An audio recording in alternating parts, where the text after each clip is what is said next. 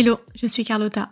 Bienvenue dans Product Marketing Stories, le podcast qui décrypte les méthodologies, partage des conseils et apprentissages concrets pour rendre compréhensible et accessible le product marketing. Pour cet épisode, j'accueille Marion Ravu, Head of Product Marketing chez Usign, pour parler pricing. Parce que le pricing, c'est bien plus que mettre juste un prix sur un produit. Bien implémenté, il peut devenir un véritable levier de croissance. J'avais à cœur d'échanger sur ce sujet avec Marion, car beaucoup de parties prenantes sont impliquées dans le processus de décision. Il y a plein de stratégies différentes qui existent et la place du PMM n'est pas toujours très claire. Alors que c'est un des piliers clés du positionnement et du go-to-market. Dans cet épisode, Marion nous livre la méthodologie développée chez Usign après de nombreuses itérations pour construire une stratégie de pricing efficace et durable.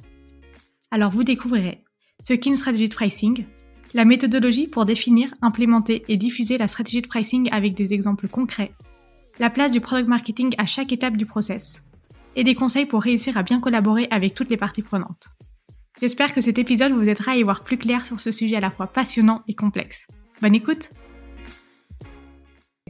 je veux bien que euh, tu nous résumes rapidement quelles sont toutes les parties prenantes pour euh, mettre en place la stratégie de pricing et hum, comment est-ce que aussi vous avez défini les rôles de chacun? Pour moi, même de manière assez objective, c'est le process PMM qui implique le plus d'équipes. Et c'est aussi pour ça qu'on l'a énormément itéré et qu'on continue à itérer. Et en fait, on l'a aussi, comme je l'ai dit, construit avec euh, des premiers lancements un des premiers produits qu'on ait lancé en commençant à se dire ok il faut qu'on formalise un peu ce pricing c'était la signature électronique avancée. Donc c'est le niveau qui est juste en dessous de la signature euh, qualifiée. Et en fait celui-ci par rapport à une signature en ligne normale on, on va rajouter une étape de vérification de la pièce d'identité de la personne pour vraiment s'assurer que la personne qui signe est bien celle qu'on déclare et en fait, au fur et à mesure, sur ce process, franchement, c'était le premier. Et il y a plein de choses dont on s'est rendu compte. Il y a des choses qu'on a fait bien, il y a des choses clairement qu'on a fait moins bien, il y a des choses qu'on n'a pas faites du tout. Et en fait, vraiment de faire une espèce de rétro à la fin de chaque process pricing, en tout cas des premiers, de vraiment aussi suivre derrière, de prendre les retours, de prendre les feedbacks, etc. Bah, en fait, ça a permis de se dire, OK, bon, les impératifs, c'est ça. Bien évidemment, on sait qu'il faut faire du discovery. Mais après, concrètement, comment on le fait et surtout qui on implique à quel moment, c'est vraiment en le faisant qu'on s'est rendu compte des impératifs et qu'on qu itère encore aujourd'hui. La preuve avec les engineering managers qui faisaient partie des contributeurs et qui sont maintenant coordinateurs avec le PMM sur la phase d'implémentation. Donc au niveau des différentes équipes, en tout cas chez Usign qui sont concernées, on a côté revenus, on a les sales et le customer success pour la partie à la fois discovery et de l'autre côté euh, enablement, notamment lorsqu'on est sur les add qui sont euh, poussés par les sales.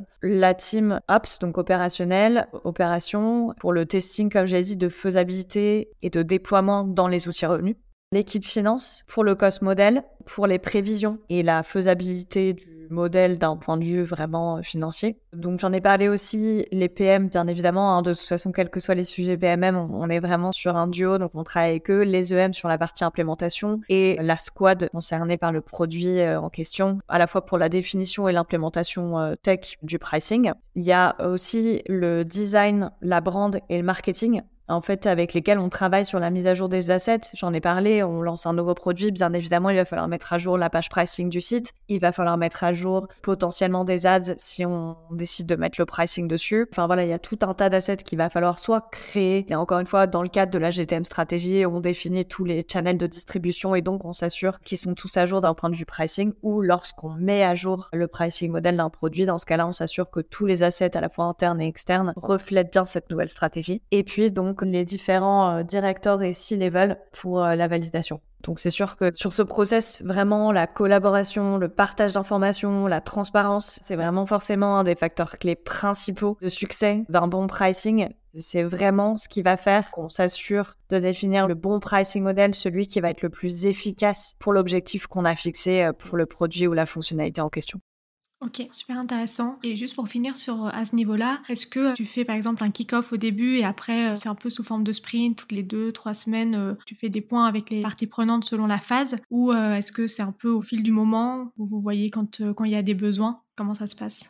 Il y a les deux. Donc en général, c'est une initiative à part entière qui vient soutenir un KR chez nous, donc un Key Result. Et donc dans le cadre de cette initiative, en amont vont être définis le scope de comme dans un projet classique, hein, le scope, les objectifs chiffrés, les contributeurs et les validateurs. Et donc, une fois que tout ça s'est défini, il y a un kick-off Ensuite, il y a une avancée au fil de l'eau avec les différents interlocuteurs identifiés à chaque phase. On a également des STIRCO qui sont ouverts à tous. Chez nous, euh, tout le monde peut se joindre à un STIRCO, quel que soit le sujet, et donc qui, effectivement, de manière régulière, informe sur l'avancée du projet et puis un comité de validation qui vient donc euh, valider le pricing model avant qu'on rentre dans la phase d'implémentation. Et là, l'implémentation, il y a évidemment un suivi au quotidien qui est à la charge du PMM de s'assurer qu'il y a régulièrement des échanges, principalement avec le PM et ensuite avec le M, mais aussi du coup avec les différents interlocuteurs et le fait qu'ils soient vraiment très clairement identifiés dès le début et qu'on sache. C'est ça aussi, c'est qu'en fait, comme ça fait quand même plusieurs fois, on a eu l'occasion de travailler sur plusieurs sujets pricing, encore une fois, soit des nouveaux produits, soit des revamps.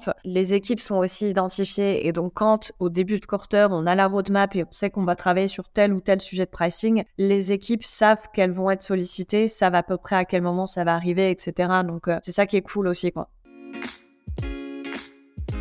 Merci d'avoir écouté cet épisode jusqu'au bout. Si l'épisode t'a plu, n'hésite pas à le partager sur LinkedIn en me taguant. Tu peux aussi me soutenir en laissant un avis 5 étoiles sur Apple Podcast et me laisser un commentaire. Ton aide est précieuse pour m'aider à faire connaître Product Marketing Stories et aussi m'encourager à créer davantage de contenu. Alors merci